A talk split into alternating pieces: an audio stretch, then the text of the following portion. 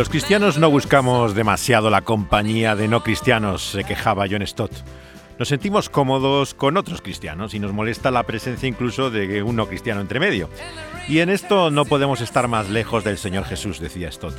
No es extraño que el Evangelio avance tan lentamente. A muchos les sorprenderá saber que en el fondo lo que Stott era es un evangelista. Nos hemos acostumbrado tanto a ver al evangelista como esa figura carismática, de gestos dramáticos, impresionantes ante las masas, con gracias y chistes, presión emocional, que cuesta pensar en alguien como Stott como un evangelista. Pero eso es lo que hacía, predicar el Evangelio eficazmente, desde luego. Y, ahora en esta consideración de su centenario, qué mejor que poder ver el papel que tuvo también en los años 50 al comienzo de su trabajo en tantas campañas evangelísticas. Porque en paralelo a Billy Graham, el más grande y conocido de los evangelistas de aquella época, recorrió Stott Inglaterra, América, Australia, África, anunciando el Evangelio en reuniones organizadas por iglesias, universidades, donde estudiantes también querían compartir su fe con compañeros no creyentes. Muchos le recuerdan hoy como un teólogo y un escritor, pero él fue primero pastor y luego en segundo lugar sería evangelista. Su iglesia pensó que debía mandar a la misión, no al mayor manipulador, a un ignorante, sino a quien estaba más capacitado para presentar mejor la buena noticia de Jesús. Y así lo hizo, con inteligencia y claridad.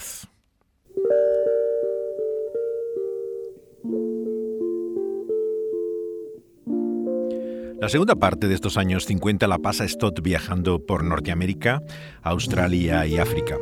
Los auditorios eran principalmente universidades, como hemos dicho, donde presentaba claramente el Evangelio en una conferencia que organizaban los propios estudiantes.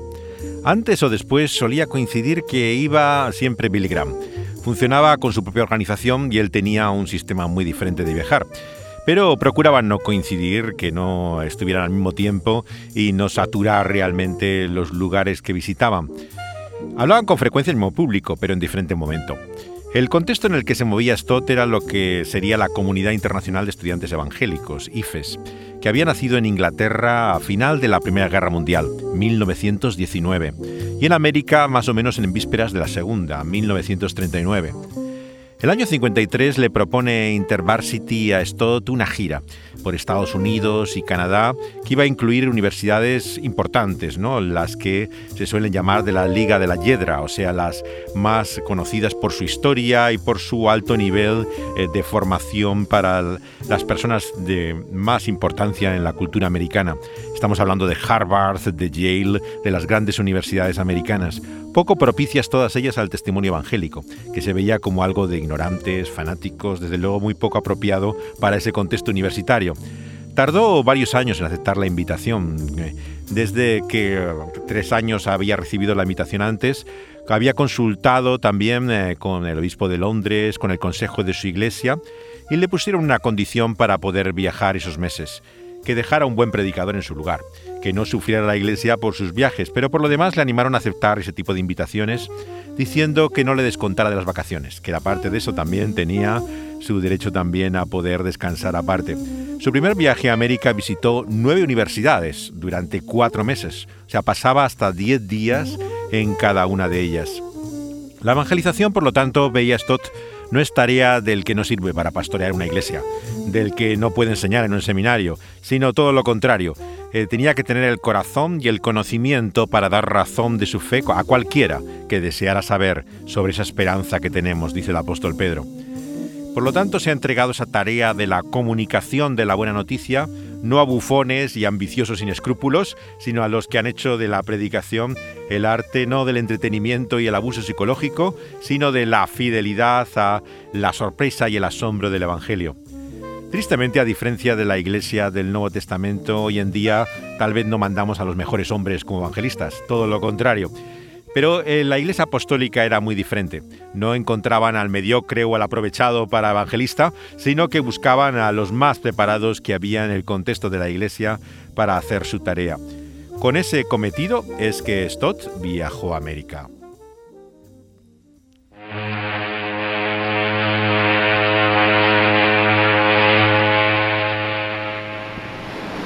Stott fue en barco como se hacía entonces los viajes transatlánticos Los padres fueron a despedirle con su secretaria, Frances, al puerto de Southampton. Al embarcar, Stott se ofreció al capitán a dirigir un culto en la nave. El domingo, el transatlántico llevaba curiosamente el nombre de Estados Unidos. Le pidió al sobrecargo que hiciera la lectura en el culto y parte de la orquesta que acompañaba los bailes en la nave también estuvo tocando los himnos, pero había muy poca gente que quiso asistir al culto. El bosquejo del sermón se ha conservado.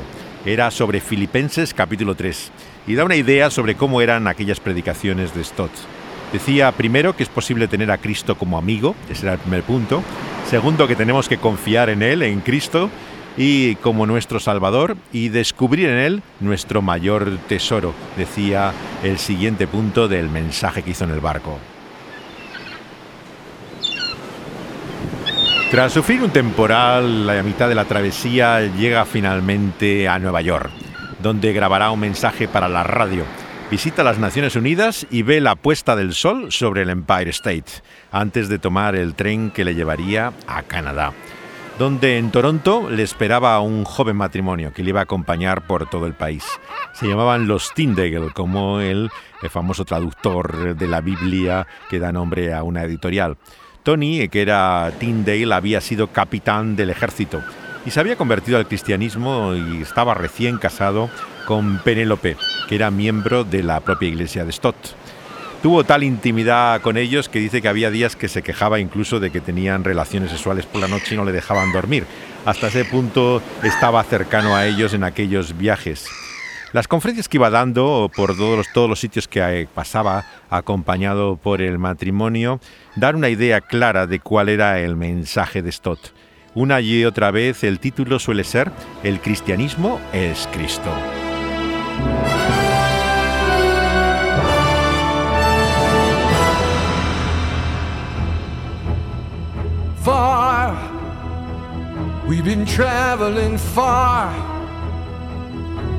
Without a home, but not without a star.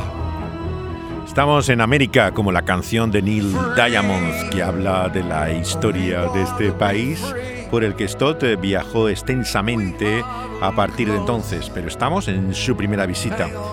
Aquellas conferencias que daba en Estados Unidos eran generalmente al mediodía. Los estudiantes solían comer mientras le escuchaban, de hecho. En muchas de las ciudades con las que pasaba también hablaba en desayunos que organizaban para pastores que había en la localidad. También solía ir a algún programa de radio y entre medio había escapadas siempre a primera hora de la mañana para ver pájaros, que era sin lugar a dudas su pasión.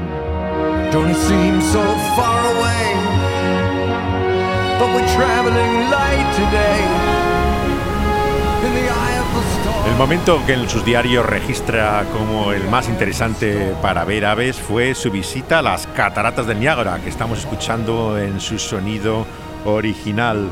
A muy primera hora de la mañana, en el motel que estaba con el matrimonio Tyndale, desaparecía y se marchaba justamente eh, a todos los contornos de las cataratas, donde, según parece, había un tipo de aves, patos, muchos de ellos que no se ven en ninguna otra parte y que tuvo la oportunidad de escribir eh, todos aquellos que había logrado avistar muy cerca de donde más se aproxima el barco que recorre las cataratas y que está eh, muy cerca, eh, justamente en ese mismo punto es donde esto también logró ver algunas de las aves más curiosas en este su viaje.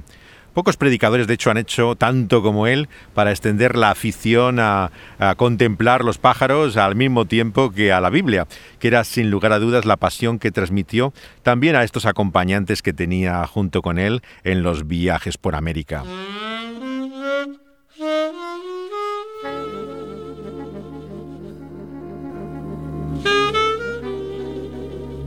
Stott observó que la mayoría de las familias evangélicas americanas evitaban enviar los hijos a universidades que consideraban seculares. Había muy pocos estudiantes cristianos en aquellas universidades, sobre todo en estos que eran los principales centros de influencia académica y de la vida social americana. La influencia además estaba muy mermada porque había muchas denominaciones que tenían su propia organización de estudiantes. Los enormes costes educativos además hacen que en América cueste una fortuna. Prácticamente hay que pedir un préstamo para poder ir a la universidad.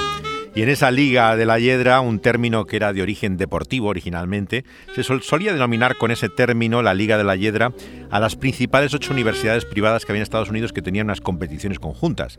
Pero luego el término se utiliza para hablar sencillamente de la educación de la clase más exquisita y privilegiada americana eh, que tiene acceso a estos centros. Las conferencias de Stott tenían siempre como un estilo coloquial podríamos decir que hablaba más que predicaba, ¿no? Para entendernos. Tenían contenido teológico, pero evitaba siempre lo distintivo de una denominación en particular.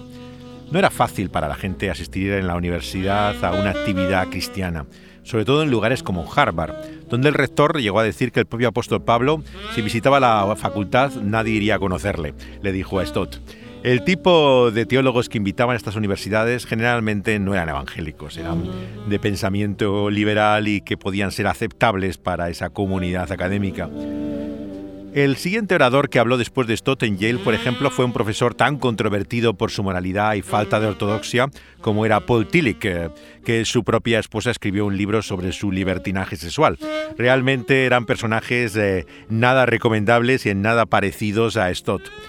Eh, vemos que Billy Grant tal vez sería el único que lograba hacer incursiones con Stott en estos sitios, que después de invitarle a una conferencia en Princeton también le pidió que pasara las navidades con su familia en Carolina del Norte.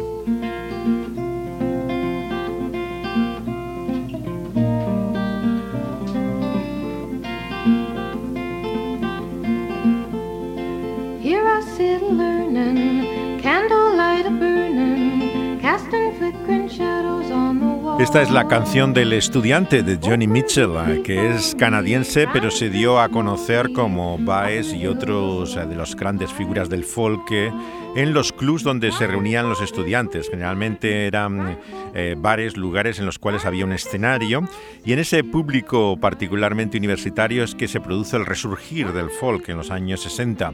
Luego ya se trasladaría a California, a Mitchell y otros artistas y se hicieron conocidos en el ámbito discográfico, pero su origen era en el medio estudiantil.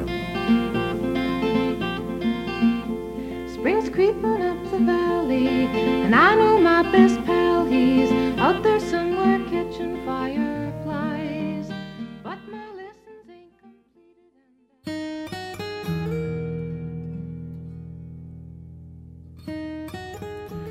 Stott pasa la Navidad en América. Recordemos que no tiene familia y en aquel momento no era fácil volver también por unos días a Inglaterra.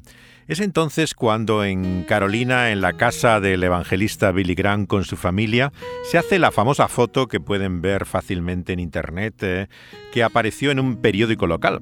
En él se ve a Stott con Billy Graham junto a un enorme perro de montaña de los Pirineos, exactamente la raza eh, que eh, tenía el evangelista americano. La foto se tomó la Navidad que estuvo con Billy y Ruth acompañados de los cuatro hijos que tenía en la casa de Montreat, que se llamaba el pueblo donde estaban. En los diarios John escribe que le impresionó la pobreza en la que vivían los granjeros de aquella zona. Vivían en las montañas bastante precariamente. Los hijos de Billy Graham eran todavía muy pequeños entonces. Luego vendrían sus historias de divorcios, drogas, alcohol, todo el desastre de la familia Graham. Pero desde luego, en aquel entonces estaba muy lejano de llegar a aquellos días. Y no fue por falta de instrucción en el Evangelio ni piedad de los padres, desde luego.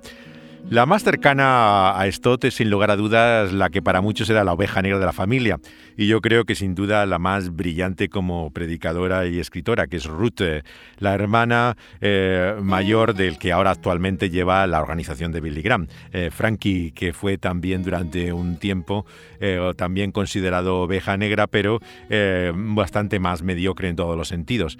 Ruth estaba divorciada dos veces, había tenido una hija con anorexia, eh, fue también dos veces madre soltera, o sea, tiene un historial desde luego nada, nada elogioso para el mundo evangélico, un hijo drogadicto. Sin embargo, es una de las más honestas, sin duda, de la familia Graham, una persona con una fe sincera, ferviente y tremendamente reflexiva e inteligente.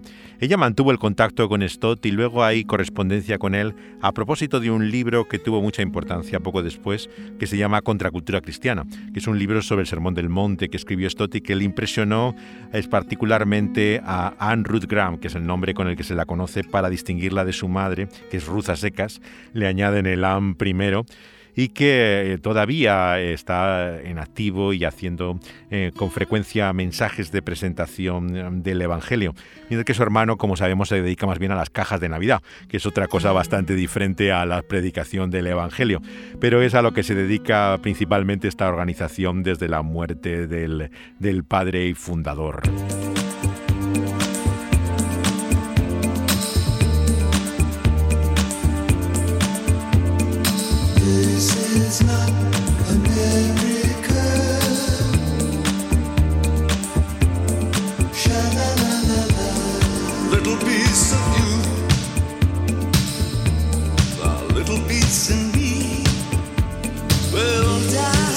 Esto no es América, cantaba David Bowie. Y desde luego que en Europa lo que ahora tenía mucha importancia era la Alianza Evangélica, un organismo que en Estados Unidos ha tenido siempre muy poco peso. La alianza había nacido en Inglaterra en 1840 como un organismo interdenominacional de todo tipo de evangélicos sobre la base, claro, de la autoridad de la Biblia y con el propósito de la extensión del Evangelio. A partir de la primera reunión que hubo en Utrecht, en Holanda, en 1951, 91 delegados de 21 países estaban presentes y la sesión inaugural de fue con Stott mismo predicando un domingo sobre Primera de Corintios 12. Los fines de la alianza están tomados del primer capítulo de Filipenses, el avance, la defensa, la confirmación y la comunión en el Evangelio. Esos fines eh, fueron eh, pensados por el propio Stott. Según el representante británico Jack Dane, cuenta que una vez en una pausa estaba sentado junto a Stott en un sofá y sacó una Biblia que llevaba en el bolsillo siempre pequeña y se los dictó al momento los cuatro puntos que fue apuntándolos en un papel y los presentó a la asamblea a continuación. El auditorio que la Alianza encontró para las reuniones de la campaña de Billy Graham era la arena de Harringay. Era propiedad de una asociación de carreras de coches, de Greyhounds. La sesión final fue en el estudio Empire que había en Wembley. Entre medio habló en universidades, en Oxford y Cambridge, y el propio Churchill le invitó a la residencia de su calle de Downing Street, donde vive el primer ministro. A hablar unos 40 minutos, parece. Hizo también luego eh, una visita privada a la reina madre en la casa Clarence, eh, que motivó la predicación a la reina y los miembros de la familia real en Windsor un domingo, que es lo que cuenta la serie The Crown. Kennedys to former King Edward VIII, Queen Elizabeth hosts a lot of famous visitors in season 2 of The Crown, but one of the most meaningful guests for the monarch is American evangelical Reverend Billy Graham. During episode 6, the Queen is enthralled while watching Graham's sermon on television with the Queen Mother. Esta es la referencia al sexto episodio. Aparece en la segunda temporada de la serie The Crown, que está en Netflix, donde en cada uno de ellos la reina está teniendo contacto con diferentes visitantes en Gran Bretaña.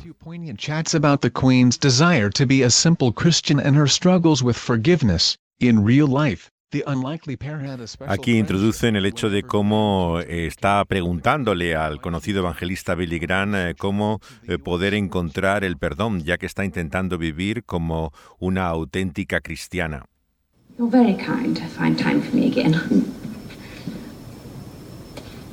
Oh, do sit down. Es el comienzo de la visita en que la reina invita al evangelista que se sienta en su casa después de haberle escuchado en un programa de televisión. I asked you here today because there's something that I'd very much like to hear your views on. Forgiveness. El tema sobre el que pregunta Billy Graham es el del perdón, ya que a él le preocupaba, como cuenta este episodio, a la reina particularmente, cómo era posible perdonar. Los conspiracionistas tienen siempre a la Casa Real Británica en su punto de mira, no porque realmente sea ni mucho menos menos cristiana que otras monarquías, ¿no? sino por una teoría absurda que pretende ni más ni menos que son eh, reptiloides, criaturas extraterrestres, y que la reina además en particular estaría dedicada a la matanza de niños en ritos satánicos, hasta ese punto de absurdo. Es curioso cómo cada vez que aparece incluso en una página cristiana, una referencia a Isabel II, aparecen absolutamente todos los troles conjuntos, ¿no? Eh, recordando que es una asesina de niños y que en realidad tiene forma reptiloide y colocan unas fotos eh, para sugerir su aspecto de perfil de reptil.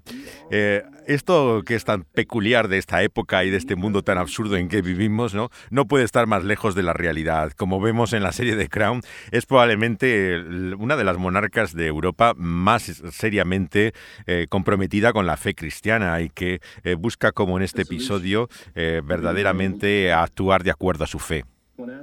Queen Elizabeth and Billy Graham's The Crown friendship actually happened in real life. Netflix's hit drama The Crown keeps some details of Queen Elizabeth's life royally accurate and embellishes others. Estos son los medios informativos estadounidenses que están totalmente sorprendidos ¿no? por la aparición de nuevo del evangelista Billy Graham, alguien que las nuevas generaciones ya no están tan familiarizados, aunque en su día fue considerado el pastor de América, como dice tal vez eh, su biografía eh, más neutral eh, respecto a su figura, que tuvo una enorme importancia política ya que trató prácticamente con todos los presidentes durante una larga temporada.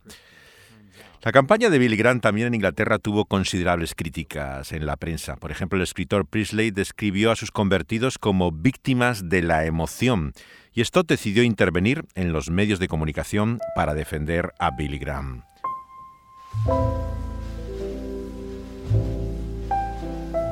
Es evidente que los dos tienen estilos muy diferentes de predicación. Stott observó que los ingleses te dejan respirar cuando predican. Los americanos parece que te dan en la cabeza con la Biblia y no te da tiempo siquiera a poder considerar lo que dicen. Pero sorprende lo distinto que sonaban entonces. Cuando oyes las grabaciones de aquellos años, lo que piensas que es la forma de hablar de Stott o Billy Graham es realmente de los años 80 o de la última época en que hay grabaciones mucho más fáciles de encontrar. Pero cuando oyes los años 50, ambos claro tenían una juventud, una vitalidad, energía realmente y un dinamismo que no tenían en la edad madura. La reunión final que hubo para pastores después de la campaña de Graham Stott dio tres o cuatro razones por las que creía que Dios estaba usando a este evangelista estadounidense. Los argumentos recuerdan un poco las siete razones que decía Rubén Torrey que Dios usaba a Moody, que era otro conocido predicador anteriormente eh, en el siglo XIX, principios del siglo XX de gran importancia. Stott lo elabora aún más en su prólogo a una biografía de un evangelista chino eh, que decía que era el mayor que China había conocido, Sung. En primer lugar reconoce la dedicación de Graham, pero también su autenticidad. Pero finalmente el acierto cree que está en que su trabajo es a través de las iglesias. Una de las sorpresas de la sesión final en Wembley fue la aparición del arzobispo anglicano, eh, Fisher, que se mantenía hasta entonces bastante frío y distante respecto al tema de Graham. Le invitaron a hacer la oración final y al sentarse luego junto al evangelista americano Grady Wilson, uno de los muchos que acompañaba a Billy Graham, le dijo, no volveremos a ver algo así hasta que lleguemos al cielo, le dijo mirando a la gran multitud que había en el estadio. Wilson le respondió extendiendo el brazo sobre su hombro y le dijo, Así es, hermano arzobispo, así es. La crítica más habitual de este tipo de campaña es que sus convertidos no permanecían.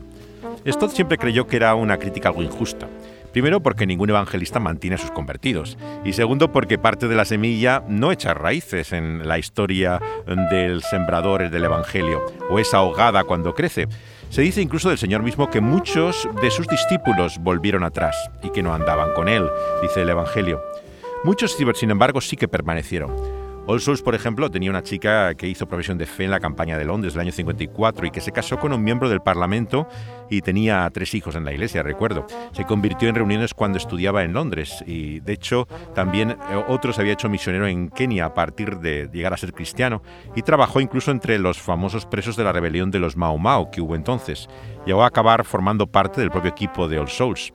Se hicieron estudios después en muchas iglesias también como esta eh, sobre los convertidos que había. El editor del Reader Digest, Stanley High, investigó las cifras, por ejemplo, de esta campaña de Harringay diez meses después, para un libro que estaba haciendo sobre Billy Graham. La investigación dijo que el 64,03%, casi un año después, asistía todavía a la iglesia. El seguimiento es importante, como descubrió Stott, pero eso no era responsabilidad de Billy Graham, sino de las iglesias que le habían invitado. La palabra que sale de la boca de Dios no volverá vacía, dice la Biblia, sino que hará lo que Él quiere. Será prosperada en aquello para lo que la envió, dice el profeta. ¿Quiénes eran al fin y al cabo Graham Westott? Sino instrumentos de Dios. Uno planta, otro riega, pero el crecimiento lo da Dios. Así que ni el que planta es algo, ni el que riega, sino Dios, que es el que da el crecimiento.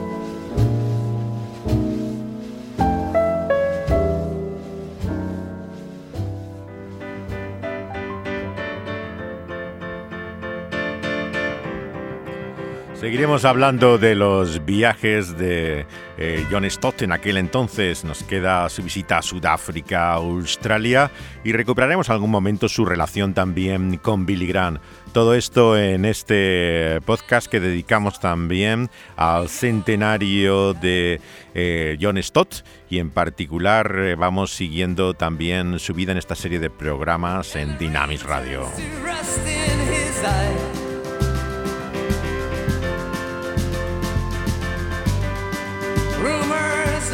Aquí estuvo Dani Panduro al control del sonido y José de Segovia contándoles la historia del tío John.